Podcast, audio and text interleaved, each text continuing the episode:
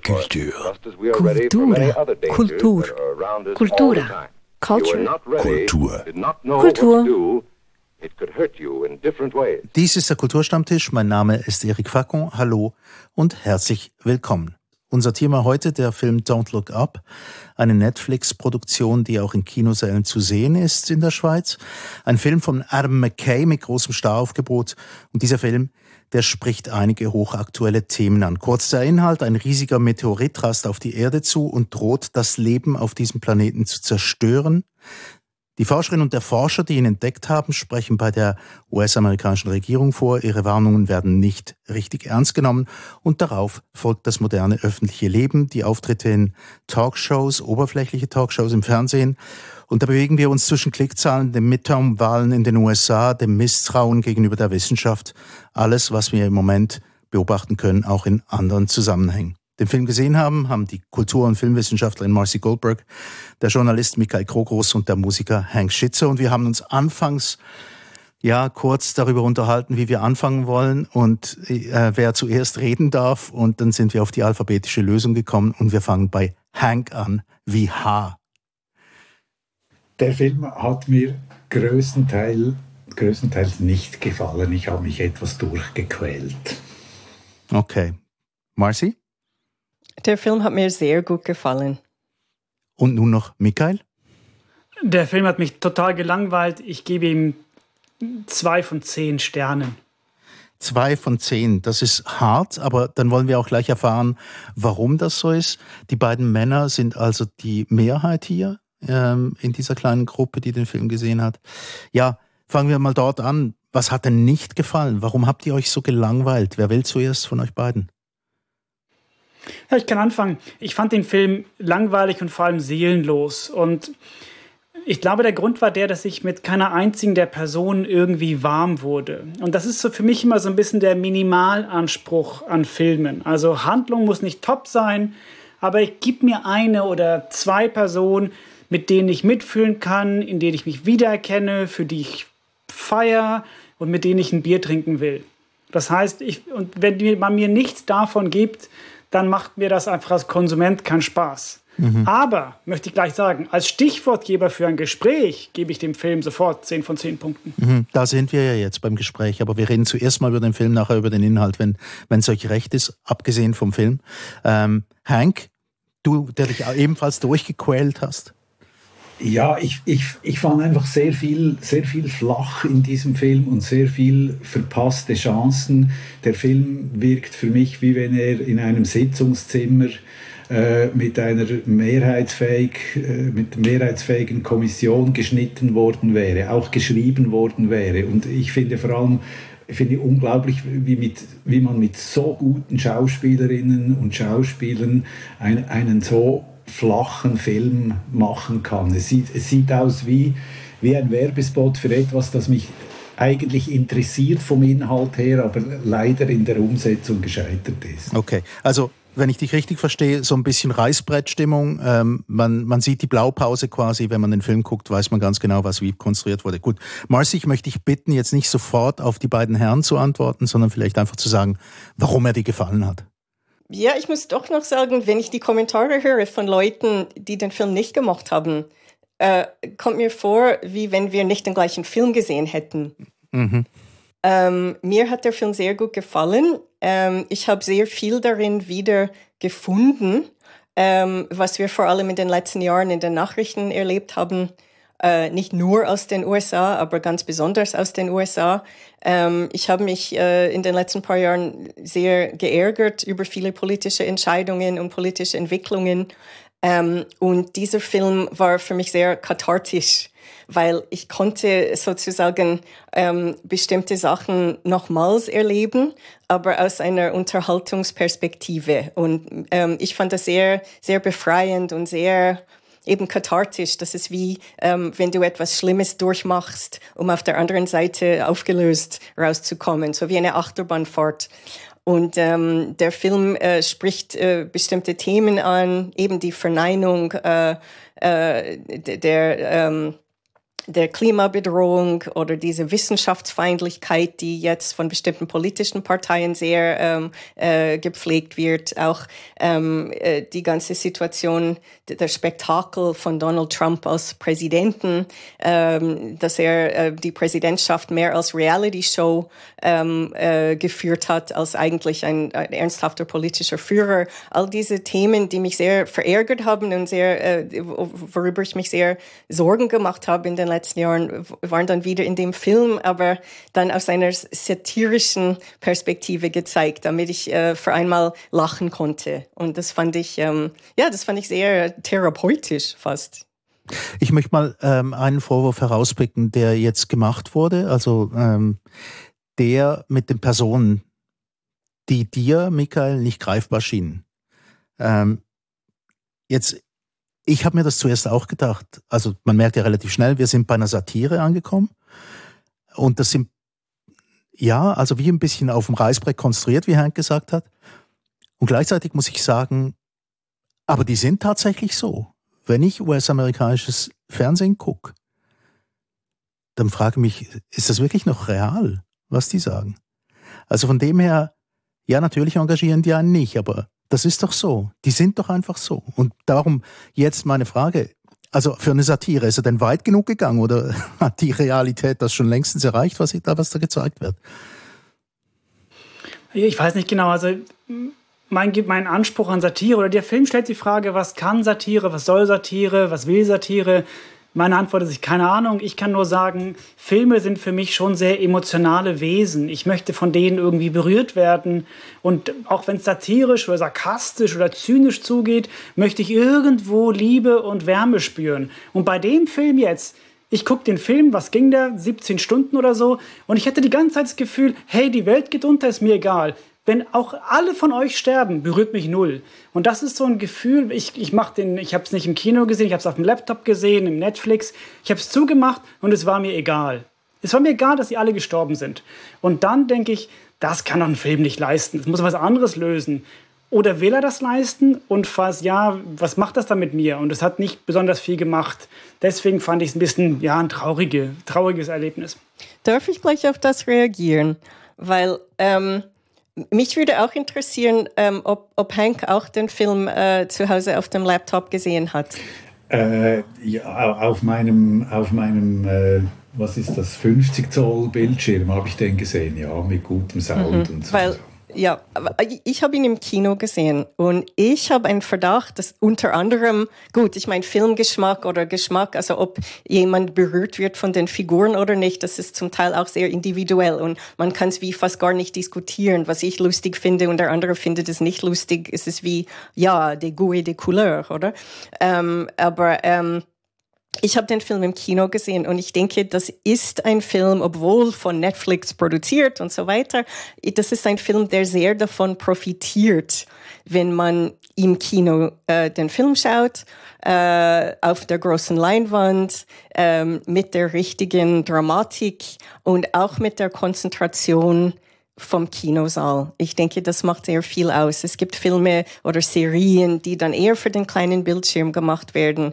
Für mich ist dieser Film nicht so ein Fall. Ich denke, ein Katastrophenfilm, äh, den man äh, zu Hause auf dem Laptop top schaut, wie wenn man ein Buch lesen würde, es ist schon eher klar, dass man quasi nicht ähm, sich äh, nicht so in den Film einsteigt mit der gleichen Emotionalität. Das wäre ein, einfach eine Frage von mir. Ich habe ich hab mir das während dem Film, der ja, wie Michael sagt, etwa 17 Stunden dauert, ich, ich habe mir, hab mir das während dem Film überlegt und dachte gleichzeitig, nein, das ist jetzt diese Roland Emmerich-Ästhetik, äh, das habe ich jetzt gar nichts verpasst auf der Leinwand. Also weil äh, sind, sind die, die Bilder sind so, ich weiß gar nicht, ob die extra etwas schlecht nachgeahmt haben oder ob sie es einfach nicht besser können. Ich finde den, den Film auch, was die Bilder betrifft und filmisch gesehen, finde ich den Film auch nicht gut. Aber noch, noch schnell zurück zum, zu dem, was Erik gesagt hat, wegen der Überzeichnung dieser ganzen US-Medien. Entschuldigung, ich fand zum Beispiel die, diese zwei Anchors dieser Morning Show oder was das war, Kay Blanchett und den anderen Schauspieler habe ich vergessen, weil ich bin sowieso Kay Blanchett Fan.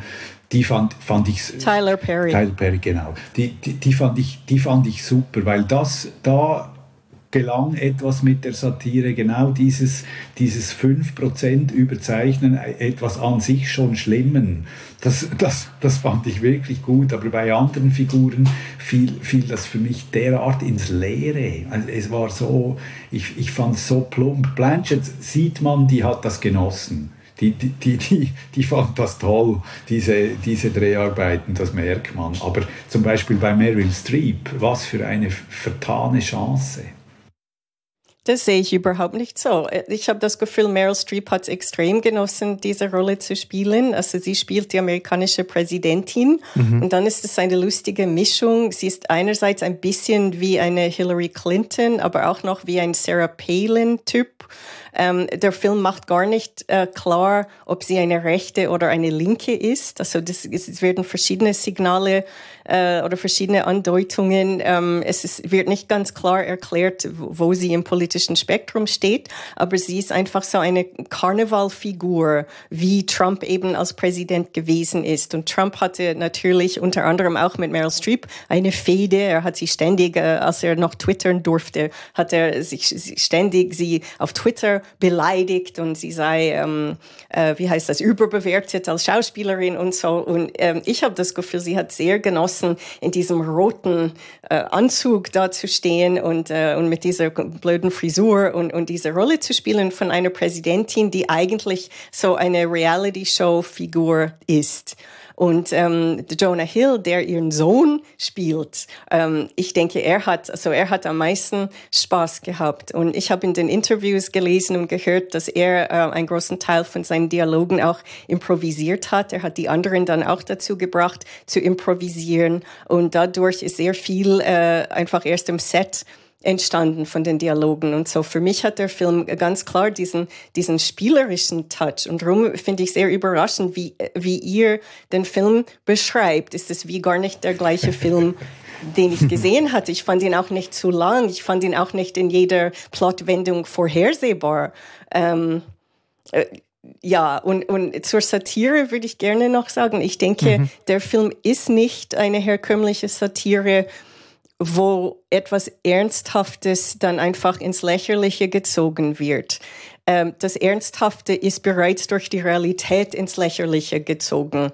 Oder dass es Leute gibt, die nicht wahrhaben wollen, dass es das Coronavirus gibt und all diese Sachen. Also was wir die letzten Jahre in den, in den Nachrichten und in der Welt erlebt haben, das ist schon wie eine Parodie von, von sich selbst. Das ist schon Realsatire, äh, wie die Politiker und Politikerinnen zum Teil darauf reagieren, wie die Medien darauf reagieren. Darum hat dieser Film ähm, quasi eine andere Aufgabe angenommen, als ähm, etwas Normales und Langweiliges zu parodieren und zu überhören. Der Film versucht, das ist wie ein, ein, ein einfach ein, ein Faust ins Gesicht. Wir erkennen wieder die Sachen, die wir schon aus dem Alltag allzu gut leider kennen und äh, der Film zieht das dann einfach, er zieht die logischen Konsequenzen äh, von, von, diesen, von diesem Fehlverhalten, von dieser ähm, Verweigerung, sich mit wissenschaftlichen Fakten auseinanderzusetzen, äh, mit der Korruption und, Opportunismus und dem Opportunismus in der Politik. Ähm, mit, mit ähm, eben mit diesem zynischen Verhalten der Medienhäuser, die nur auf Klicks äh, raus sind und auf Skandälchen und sie wollen die wirklich wichtigen Themen gar nicht bringen, weil das zu langweilig wäre für die Zuschauer. Und darum, wenn ihr dann sagt, meh, mich hat das auch nur so gelangweilt, das hat mich an die Nachrichten erinnert, dann seid ihr wie genau das Problem, dass der Film quasi ähm, ja, annehmen möchte. Ja, ich finde, ich, ich, ich finde diese Aufgabe, dass jemand diese Aufgabe übernimmt, das finde ich, finde ich gut. Verstehen wir uns richtig? Äh, ich finde es einfach nicht gut gemacht. Ich finde es, zu, ich finde es zu flach und das führt uns vielleicht zum Thema, für wen wurde dieser Film gemacht. Also wenn ich schon kaum schalte ich, schalte ich den Fernseher ein oder das iPad oder lese eine Zeitung um, und, und höre mir da an, was all diese Dumpfbacken sagen zu, zu all diesen Themen. Wenn ich dann das 1 zu 1,1 wiedergegeben noch in so einem Film sehe, dann interessiert mich das nicht. Was aber es gibt Filme, wo das funktioniert hat, aber hier für mich hat es einfach nicht funktioniert. Mhm. Ah, eben, ich wollte, meine nächste Frage wäre gewesen, ja, äh, wusstet ihr einfach schon zu viel? Hat, hat der Film für euch beide, jetzt speziell euch beiden Männer, ähm, einfach zu viel von dem transportiert, was ihr eh gedacht habt über die Problematik, ähm, die wir haben in der Öffentlichkeit, ähm, eben das Verhalten gegenüber Medien und den Wissenschaften?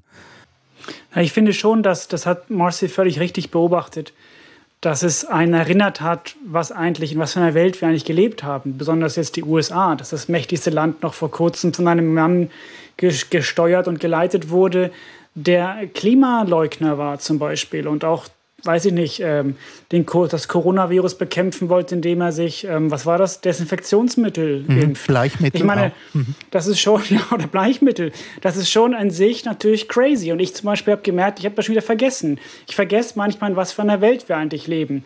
Und das nochmal vor Augen geführt zu bekommen, ja, okay, was ich nicht so mag beim Film, aber vielleicht bin ich doch einfach zu einfach gestrickt, ist, ich mag es nicht, wenn ich immer nur alles aus einer Meta-Meta-Perspektive betrachten kann, um zu verstehen, dass ich mich selbst dann sehe bei dem, wie ich dem hier zuschaue.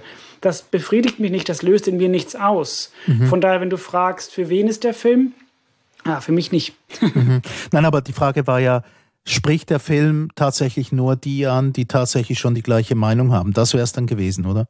Also du meinst so dieses Preaching to, to the Converted? ja, ich finde, ich finde, ja, weil diese, es gibt eine gewisse Distanz, ich glaube, ich, zu, zur Realität.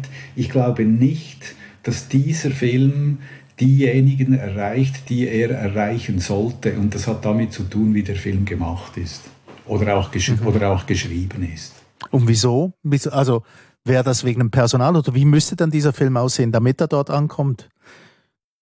Satire, Satire finde ich dann schwierig, wenn sie sich mit, mit äh, einer gewissen intellektuellen Überheblichkeit über ihr eigenes Publikum lustig macht. Das finde ich schwierig. Und, und ich empfand das zum Teil hier, hier so, weil ich, ich bin überzeugt, dass viele, die diesen Film, wir haben vorher diese Klimakatastrophe. Wir haben darüber gesprochen, wie seit zwei Jahren in den Medien zum Teil über, über diese Corona- Pandemie diskutiert wird oder eben nicht diskutiert, sondern Propaganda. Und da denke ich, besteht wirklich ein Abstand zum, zum Zielpublikum. Ich kann jetzt nicht genau handwerklich sagen, wie man das hätte besser machen können. Aber ich glaube, so jemand wie, wie Armando Iannucci, der, der äh, Thick of It gemacht hat, oder, oder, ähm, oder Wieb oder so, die, die, hätte das, hätte das, dem wäre das besser gelungen. Hm. Marcy, ähm, was, was meinst du, dieses Preaching to the Converted? Ähm, ein Vorwurf, der jetzt im Raum steht. Ähm, du, die den Film genossen hast, ähm, was, was denkst du? Also ich glaube nicht, dass der Film äh, seine Ziele verfehlt hat. Ich denke, es ist vielleicht nicht allen klar, was die Ziele eigentlich gewesen sind. Ich denke, dieser Film wird auch zum Teil sehr wie falsch gelesen. Und ich, ich merke auch, also jetzt nicht gerade bei euch, aber viele der Verrisse, äh, die von Kritikern und Kritikern geschrieben wurde, sie haben Elemente aus dem Film zitiert und sie haben sie immer falsch zitiert und falsch interpretiert. Und dann war irgendwie klar, dass man den Film doof fand, wenn man nicht gemerkt hat, äh, was die Anspielungen sind zum Beispiel.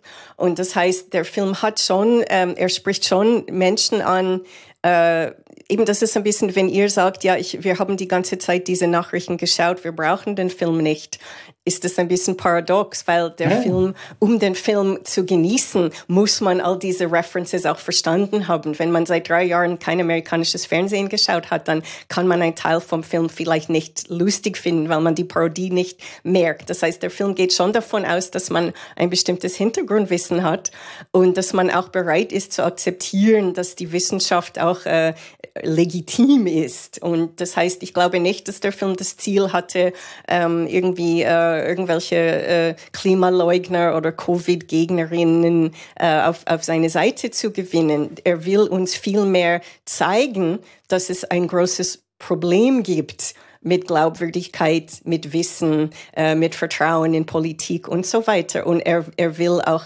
als Warnung funktionieren, dass wenn wir das auch so sehen, äh, dass wir vielleicht auch mehr tun müssten. Ähm, und, und dass wir nicht einfach passiv zurücksitzen sollten und das alles zynisch beobachten, sondern trotz Zynismus vielleicht uns doch noch einschalten. Das ist ein guter Punkt, Marcy, weil ich auch, das finde ich auch, dass dieses, es spricht sich irgendwo an, zurücklehnen und alles doof finden, das wird nicht reichen. Aber ich will ja eben schon auch empowered werden. Und ich finde, eine der guten Fragen, die der Film stellt, ist, oder eine gute Beobachtung, die der Film macht, ist, es geht nicht darum, die Fakten führen uns nicht, sondern die Erzählungen führen uns. Und könnte es sein, dass zum Beispiel die sogenannte Gegenseite, also die Klimaleugnerseite oder in diesem Fall jetzt die Meteoritenleugnerseite, die bessere Erzählung hat? Und daraus abgeleitet durch die Frage, erzählen wir eigentlich die Klimakatastrophe oder jetzt die Corona-Katastrophe richtig? Oder ist dieses Droh- und Angstszenario eigentlich die falsche Erzählart? Und ich finde diese Frage super. Ich finde die wirklich, ich habe keine Antwort drauf, aber ich finde es total toll, darüber nachzudenken. Mein Problem ist, am Ende des Films, nochmal, habe ich nicht Lust, die Welt zu retten, sondern ich habe Lust, mich zurückzulehnen, alles zynisch anzugucken. Und dann, finde ich, hat es ja irgendwie nicht funktioniert, oder? Jetzt ist die Frage, ob was, weil Erik ist aus dem Chat verschwunden. Sollen wir warten, bis er zurückkommt? Oh, weil nein. Er, er hört uns, also ich sehe ihn nicht mehr. Und womöglich hat er dich jetzt gar nicht gehört. Ähm, Hank, sag du mal was? Ja, das Internet wird jeden Tag immer nur noch besser. Oh oh, where is Eric? Where, das where? ist ja wie ein Don't Look Up. ja, ah, jetzt, warte schnell, jetzt er klopft wieder an. Ja, oh. Nee. Ja, ist Profilbild, er ist am Einloggen. Er ist er am ist am, ja. Das okay. ist wie Harry Potter, ja. er ist am Apparieren. Ja. Maybe. Finish your sentence, Marcy. Ähm, hat einfach abgestellt. Jetzt hast du ein, ein tolles Votum von, von Michael verpasst.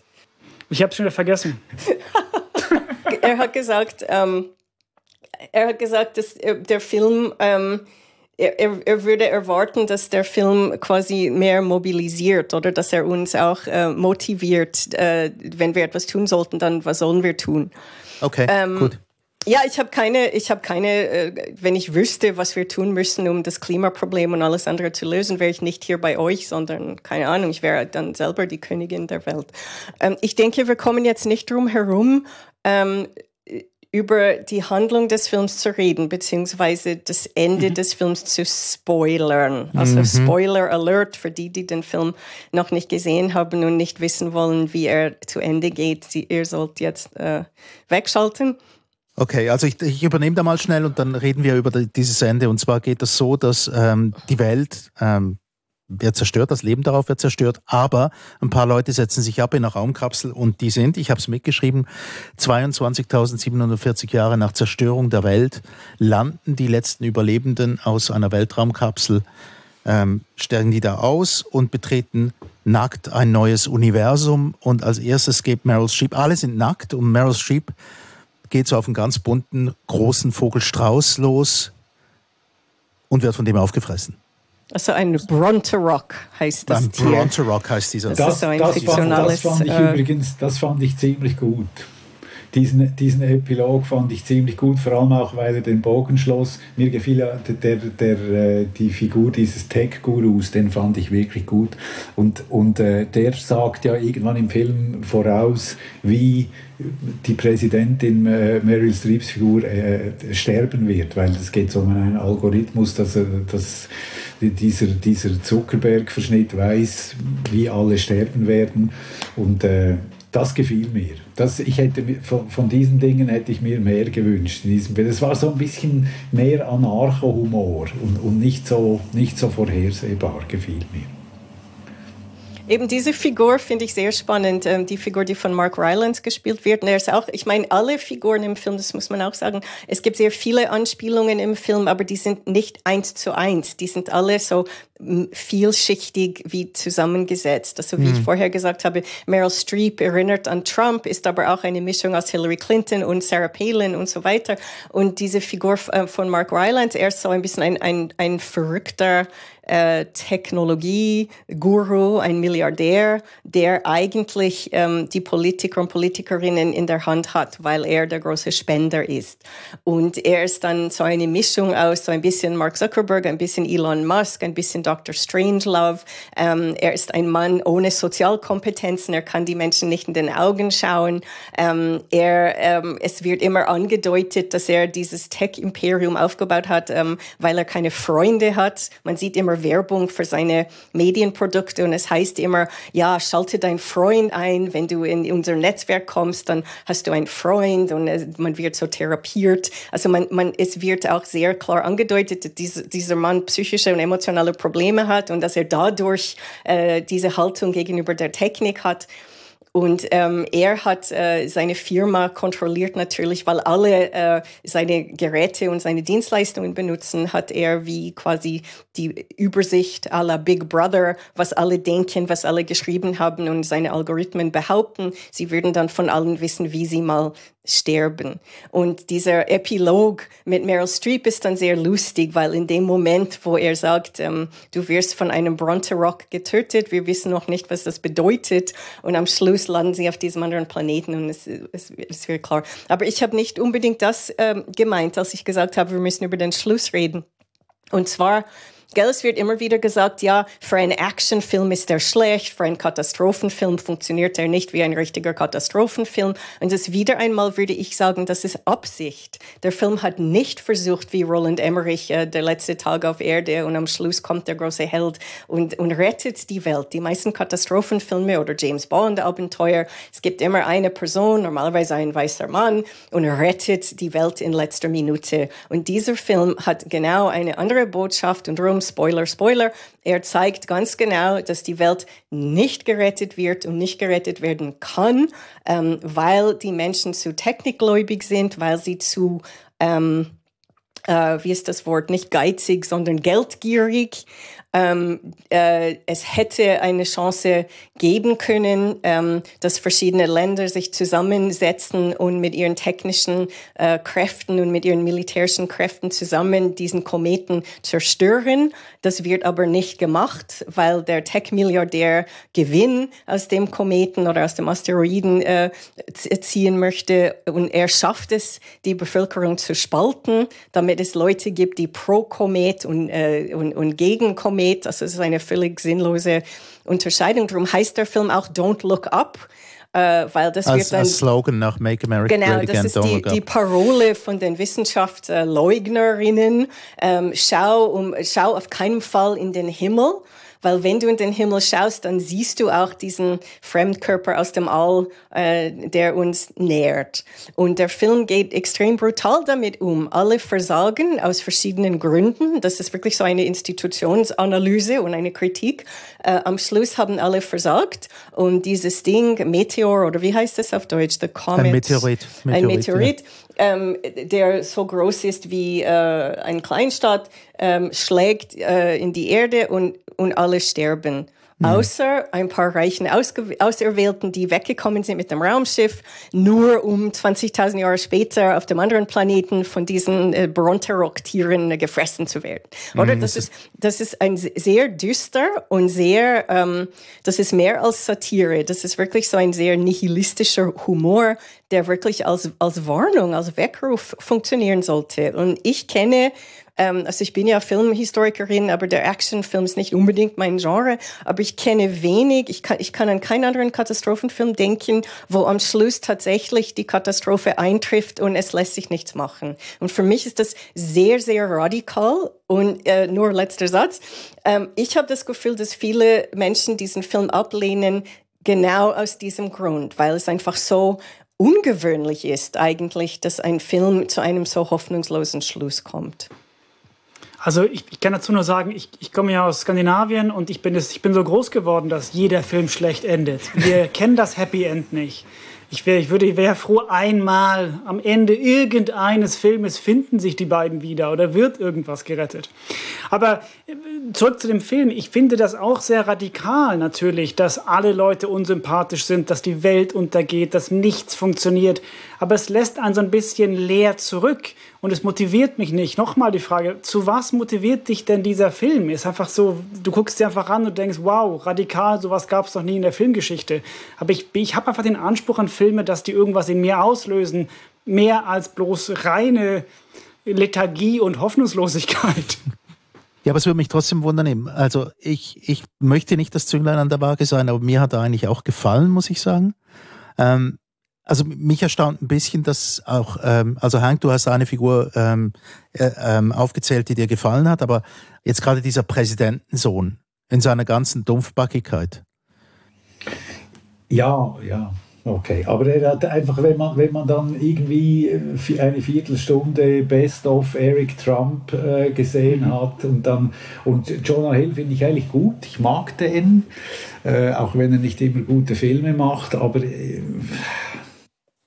ja nicht, also dieses, der, dieser Moment, wo dieser Jason, der Sohn der Präsidentin, dort sitzt und ein Gebet auf Stuff macht. Mhm ich habe mich gebogen vor Lachen auf meinem heimischen Sofa. Ich habe es auf dem großen Bildschirm geguckt, mhm. muss ich noch sagen.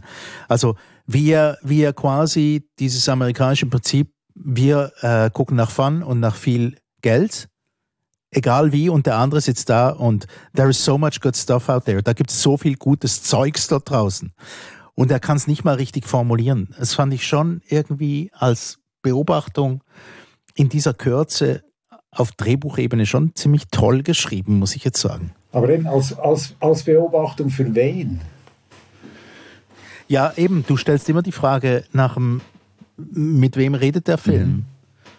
Ja, eben. Das kann ich dir auch nicht beantworten. Ob das also eben bei, bei mir hat er gut funktioniert. Und ich muss auch sagen, es ist auch nicht ein Film, der unbedingt will, das oder verlangt, dass man die Figuren sympathisch findet. Zum Beispiel die Figur von Leonardo DiCaprio, er spielt eben diesen Wissenschaftler, der am Anfang große Prinzipien hat und am Schluss er lässt sich korrumpieren durch dieses System mit den Medien und mit dem Angebot bei den Mächtigen mitzumachen und so und er verliert total den moralischen Kompass.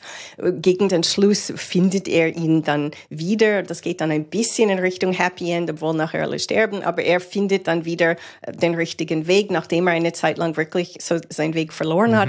Ich finde ihn nicht irgendwie sympathisch. Ich war nicht irgendwie, ich habe nicht für ihn irgendwie mitgefiebert, aber ich habe sehr interessiert beobachtet, was er für Veränderungen macht durch den Film. Und ich glaube, das ist nicht ein Film, der unbedingt will, dass du dich mit den Figuren identifizierst in dem Sinn, obwohl ich konnte sehr viel mit der Figur von Jennifer Lawrence anfangen. Sie, ich spielt auch, die, genau. die, sie spielt die Doktorandin, die ähm, am ehesten von allen quasi die klare Sicht behält und am ehesten unkorrumpierbar bleibt. Und aus diesem Grund wird sie sehr schnell aus dieser Medien, äh, aus dem Mediensystem wird sie so rausgeworfen, weil sie zu ehrlich ist. Sie gegen die Talkshows und sagt die Wahrheit. Und ähm, es gibt eine Szene, wo sie in, in einer Talkshow in Tränen ausbricht äh, bei der Vorstellung, ähm, dass alle bald sterben werden und dass niemand das wahrhaben will.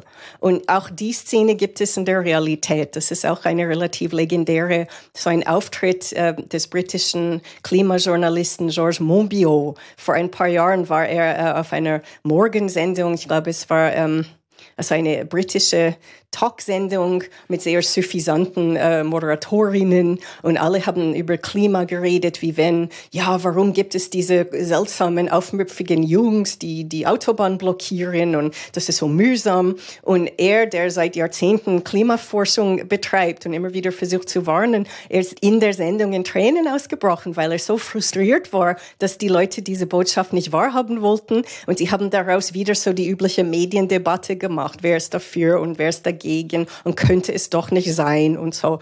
Und drum, äh, als die Figur von Jennifer Lawrence auch austickt mitten in der Sendung, also ich konnte mhm. sehr viel, ich, ich habe sehr viel auch Mitgefühl äh, für, für sie gehabt. Also sie wäre für mich die leitende Figur gewesen, aber ich denke, dieser Film braucht nicht unbedingt, dass man eine solche Beziehung zu einer der Figuren aufbaut, damit, damit er funktioniert. Aber ich möchte mal zurückkommen zu dem eigentlich ein Thema des Films. Und das ist ja, wenn die Wirklichkeit schon Realsatire ist, was machen wir dann im Film? Und dieser Film hat sich entschlossen zu sagen, dann zeigen wir das einfach und wir zeigen auch, wo das hinführt, nämlich in die Hölle. Ich denke manchmal, dass der Film, weil es ja ein Spielfilm ist, kein Dokufilm, eine Möglichkeit hat, nämlich sich etwas auszudenken.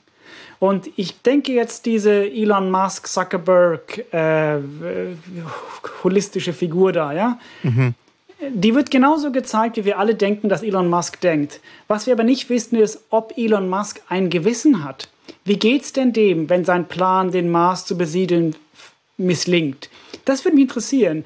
Und der McKay, der Regisseur, hatte die Chance, das zu zeigen. Der hatte die Chance zu zeigen, was geht denn in äh, Kutschner beziehungsweise Eric Trump oder wie immer das war, also die Jonah Hill-Figur, dem, dem, dem Sohn von der Präsidentin. Was geht in dem vor, wenn seine Mutter ihn zurücklässt? Was geht in, mhm. in, in den Leuten vor? Und ich habe nichts erfahren. Doch, und da bin ich ein bisschen so, warum nutzt du nicht die Möglichkeit, die du hast? Aber eben, das ist das, was ich gemeint habe, dieses, dieses, dieses Stoßgebet zum Himmel, wo die absolute Leere ausbricht. Auch der Tech-Guru in diesem Moment, wo er merkt, dass seine Maschinen, die er beim Meteoriten anhängen möchte, um die, den zu sprengen, dass das nicht funktioniert, wird sein Blick von leer ganz leer.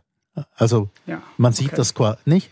Also das war wenigstens Doch, mein Eindruck. Ich denke schon. Ich hatte das Gefühl, dass die Figuren nicht so ähm, eindimensional sind, sondern dass man mehr oder weniger, also man, man merkt schon, was was bei ihnen äh, stattfindet. Und man sieht sie, es, es, wird immer gekippt, dass man sie von einer anderen Seite, äh, dass man andere Aspekte äh, entdeckt. Zum Beispiel ähm, diese Fernsehmoderatorin, die von Kate Blanchett gespielt wird, oder? Sie spielt in der Sendung diese dumme ja. Blondine, sehr typisch, die dann nur irgendwie mit ihren Brüsten äh, irgendwie die Sendung moderieren möchte. Und ähm, nachher gibt es eine Szene, wo sie so ein intimes Gespräch mit dem Wissenschaftler führt, ähm, wo, äh, wo herausgestellt wird, dass sie irgendwie drei äh, Studienabschlüsse hat und sie kommt aus einer reichen Familie und eigentlich ist sie eine sehr kluge und gebildete Person und sie hat aus irgendeinem Grund diesen Weg gewählt, einfach eine doofe Puppenfigur in einer Talksendung zu spielen. Und ich meine, diese Leute gibt es auch auf Fox News äh, in den USA, auf diesem rechten Desinformationskanal von Rupert Murdoch gibt es sehr viele solche Frauen, die ähm, äh, in Oxford studiert haben und, und, und, und Bücher geschrieben haben und so weiter und dann gehen sie in diese Sendungen spielen und so die dumme Puppe, die nichts versteht und, und nur kichert. Und ähm, ich denke, der Film zeigt immer wieder die Komplexität der Figuren. Sie waren für mich nicht, nicht nur Karikaturen, die, die einseitig sind. Und, und auch der Sohn der Präsidentin, er ist schon, auf dem ersten Blick ist schon klar, er ist wie ein Trump-Sohn ein Fail Son, wie man auf Englisch sagt, oder ein Sohn von einer berühmten Person, die, ein Sohn, der, der ein Versagersohn oder Fehlsohn. Ähm, aber er ist auch, er hat auch eine Beziehung zu seiner Mutter. Er ist auch ein bisschen ein Oedipus-Figur. Er ist in seiner Mutter verliebt. Und das erinnert wiederum an die Beziehung zwischen Trump und seiner Tochter. Oder Trump hat bekanntlich gesagt, wenn Ivanka nicht seine Tochter wäre, würde er sie daten. Und, und ähm, das heißt, es sind nur zwei Aspekte von dieser Jonah Hill-Figur. Es gäbe auch mehrere. Und sein Plädoyer, es wäre schade, wenn die Welt äh, zerstört äh, wäre, weil dann hätte man keine schönen Wohnungen mehr und keine Designerschuhe. Also das ist wie auf, ja, absurd, aber irgendwo auch berührend, ähm, weil man sieht auch, wie er, wie er tickt. Ich weiß nicht, es ist sehr schwierig, oder wenn jemand etwas nicht lustig gefunden hat oder nicht sympathisch gefunden hat, ist es sehr schwierig dafür zu argumentieren, irgendwie doch. aber, aber ähm, ich finde ich find ja trotzdem, also ich finde, äh, also ich bin mehr auf deiner Seite, Marcy, wenn ich Beziehung, Stellung beziehen darf. Ich habe ich hab ihn sogar zweimal geschaut, zu meinem Entsetzen. Ich bin immer noch am Leben, darf ich auch noch sagen. Aber manchmal wurde es mir ein bisschen zu viel. Dieser Überpatriot, der von der Präsidentin engagiert wird, um nachher irgendwie via Weltraumrakete irgendwie die Welt zu retten. Dieser, dieser Mensch namens Benedict Drask, der da immer zu irgendwelchen Fanfaren auftritt, das fand ich dann wieder äh, dort kommt der Moment, wo so eine Überzeichnung reinkommt, wo ich dachte, okay, also dieses Primborium ist jetzt vielleicht nicht nötig. Also das ist jetzt ein bisschen gar viel. Äh, andere Figuren vielleicht eher ähm, auf eine sympathische Art menschlicher gezeichnet, so dass ich immer noch merkte, aha, genau, die sind jetzt gemeint. Trotzdem, ich hätte noch zwei Fragen, die mich wirklich auch ein bisschen geplagt haben. Wollte der Film nicht ein bisschen gar viel? Also ich meine, wir, wir setzen dann zu, zu einer quasi einer Soziologie ähm, der Vereinigten Staaten von Amerika, Hank? Ähm, das ist auch so, so ein, ein Punkt, der mich stört. Ich, ich habe das Gefühl, die Leute, die diesen Film gemacht haben, die finden sich wahnsinnig gut und die kamen sich so clever vor und die haben die dauernd im Schneideraum High Five, wie jetzt das wieder, wie jetzt das wieder gelungen ist und, und wahrscheinlich meine Langeweile rührt wahrscheinlich von daher, weil so wird viel auch, viel auch absehbar. Ich fand jetzt im Gegensatz zu Marcy, fand ich sehr viele Entwicklungen in diesem Film recht absehbar. Stört mich nicht weiter. Es gibt, es gibt Filme, die ich mag, wo das so ist, wo ich nach zehn Minuten weiß, was jetzt dann geschieht. Aber hier, die, ja, es, es hat dieses, das ist ein schwieriges Thema, wenn man von Elitärem spricht, aber weil sie sich so toll finden, die Leute hinter diesem Film, nervt mich dieser elitäre Aspekt. Vor, vor allem im Zusammenhang mit Preaching to the Converted. Mhm. Ja, da muss ich auch wieder noch einmal widersprechen. Ich finde den Film nicht elitär in dem Sinn. Und er macht genau, der Film macht genau diese Kritik, oder? Dass die, äh, genau dieser Präsidentensohn hält äh, an einer politischen Versammlung auf der Bühne eine Rede, wo er versucht zu argumentieren, dass die Leute, die also die Wissenschaftsgläubigen oder die Leute, die glauben, dass dieser Komet eine Bedrohung darstellt, das seien elitäre Menschen, die auf euch runterschauen. Und die Lösung wäre eben don't look up, wenn ihr nur äh, permanent runterschaut und nicht ja, ja. In, die, in, in, in den Himmel. Oder? Und das heißt, dieser Film macht genau diese Kritik des Rechtspopulismus, der immer mit dem Vorwurf kommt, die anderen seien elitär.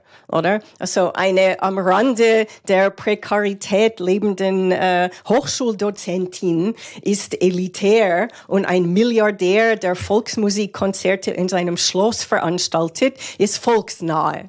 Also das ist genau, ja. oder? Und rum, wenn alle sagen, ha, ha, ha, die blöde USA, look around you guys. Diese, in diesem ja, ja. Film geht es um Phänomene, die es nicht nur in den USA gibt. Ich habe extrem viel wiedererkannt, äh, was hier auch in der Schweiz politisch gelaufen ist. Also erst recht äh, seit äh, der Pandemie äh, ein Thema ist, ähm, wie also die diese blutleere oder ähm, äh, einfach korrumpierbare Politik, auch dieser Versuch, äh, die Bevölkerung zu spalten, indem man Expertentum in Frage stellt. Also all diese Themen, es sind nicht nur, man muss nicht nur Fox News schauen, um das zu verstehen, was da für eine für eine Kritik ist. Und drum, wenn es heißt, diese Leute haben so suffisant einen Film gemacht, wo sie sich für die Besseren gehalten haben, der Film ist genau eine Kritik von dieser Haltung. Darum bin ich einfach verblüfft äh, äh, um eure Reaktionen.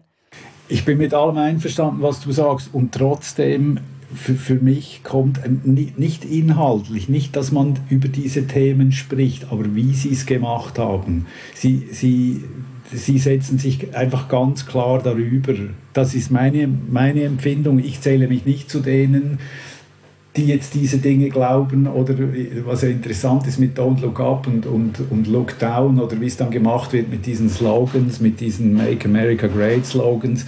Ja, okay, aber es, wie gesagt, für mich hat es einfach eine, eine, eine gewisse Arroganz, nicht inhaltlich, sondern in der Machart, wie sie es gemacht haben. Ich also ich kann nur ein, einmal versuchen zu kontern und dann müssen wir irgendwie langsam zum, zum Schluss kommen.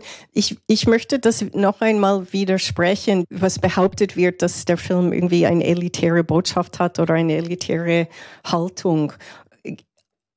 Gegen Ende des Films als, also gerade am Anfang, der Komet lässt sich nur durch die großen professionellen Teleskope beobachten und irgendwann kommt er so nahe an die Erde, dass man ihn auch mit dem nackten Auge sehen kann. Und das ist der Moment, wo diese Rufe kommen, look up, schau in den Himmel, ihr werdet selber sehen, dass es diesen Kometen wirklich gibt. Und in dem Moment, es gibt ein, eine Szene, an einer Demo von den Wissenschaftsgegnern, also die, die sagen, don't look up. Sie haben eine große politische Versammlung und irgendjemand schaut doch in den Himmel und sagt, hey, look. Und dann schauen alle doch nach oben und beginnen zu merken, wie, hey, uns wurde angelogen. Und der Film zeigt auch, oder? Das ist, er, er, er hat nicht diese Haltung, hahaha, ha, ha, alle sind so doof und lassen sich blenden, sondern er zeigt, wie diese Mechanismen funktionieren. Und gegen den Schluss merken die Leute, was stimmt. Und bis dann ist leider zu spät. Aber das ist für mich alles andere als elitär und snobby und so weiter, sondern das wäre vielleicht auch eine Antwort auf Michaels Frage vorher. Was will uns der Film quasi mit auf dem Weg geben? Ich denke, die Szene im Film ist sehr, ähm, sehr wichtig in, in, in, aus, aus, aus dieser Perspektive, ähm, dass er zeigt, alle wären in der Lage, die Wahrheit zu erkennen und zu handeln, wenn, wenn sie es nur wenn sie nur Gelegenheit hätten. Und das ist für mich weniger zynisch als der Rest des Films. Und das ist für mich auch nicht ähm, snobistisch, sondern eher, das ist so populistisch im positiven Sinn. Und ja, ich denke, mehr als das habe ich nicht zu sagen. Sehr gut. Also wir, wir ich habe vorhin gesagt, ich möchte noch eine zweite Frage stellen. Ich lasse das, glaube ich, lieber, aber wir können, glaube ich, feststellen, wir werden, ähm, wir werden diese Position nicht verlassen, die wir haben. Wir sind unterschiedlicher Meinung dazu. Oder aber vielleicht, vielleicht doch, die anderen haben weniger geredet als ich. Aber vielleicht. ich werde, ich werde nach, nach dieser Diskussion, ich, ich werde zumindest versuchen, mir den Film nochmal anzusehen. Hm.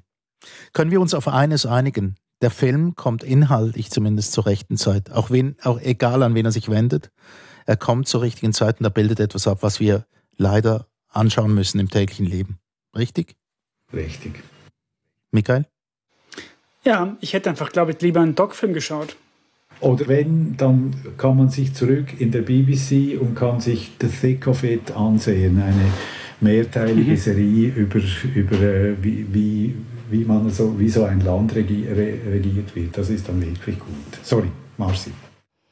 Ja, ich denke, er ist sehr zeitgemäß und ja, hoffentlich hat man Lust, nachdem man ihn geschaut hat, ähm, doch noch, äh, ja, vielleicht auch die Kolumnen von Georges Monbiot zu lesen in The Guardian ähm, oder auch äh, andere Filme, auch Dokumentarfilme äh, zu schauen, um sich zu informieren. Ich denke, dieser Film hat ein, ein, einfach ein bisschen andere Ziele, aber äh, wenn man nach wie vor äh, interessiert bleibt, ähm, wie die Politik funktioniert, wie die Medien funktionieren, ähm, ich denke, das ist ein guter Denkanstoß. Und wie gesagt, für mich, ich habe ihn nicht geschaut, um etwas zu lernen, sondern wirklich mehr diese emotionale Befreiung zu erleben. Das war für mich ein sehr ähm, äh, angenehmes Pendant äh, zu den Nachrichten. Wenn ich Nachrichten höre, will ich mir quasi die Haare ausreißen. Und bei diesem Film konnte ich in meinem Kinosessel mich zurücklehnen und lachen und das hat gut getan. Don't Look Up. Ein langes Gespräch zu einem Film, mit unterschiedlichen Haltungen. Mit dabei heute waren Marcy Goldberg, Kultur- und Filmwissenschaftlerin, der Journalist Michael Krogros und der Musiker Hank Schitzo. Mein Name ist Erik Facko und zum Schluss möchte ich einfach noch sagen, der große Bronterock möge uns gnädig sein.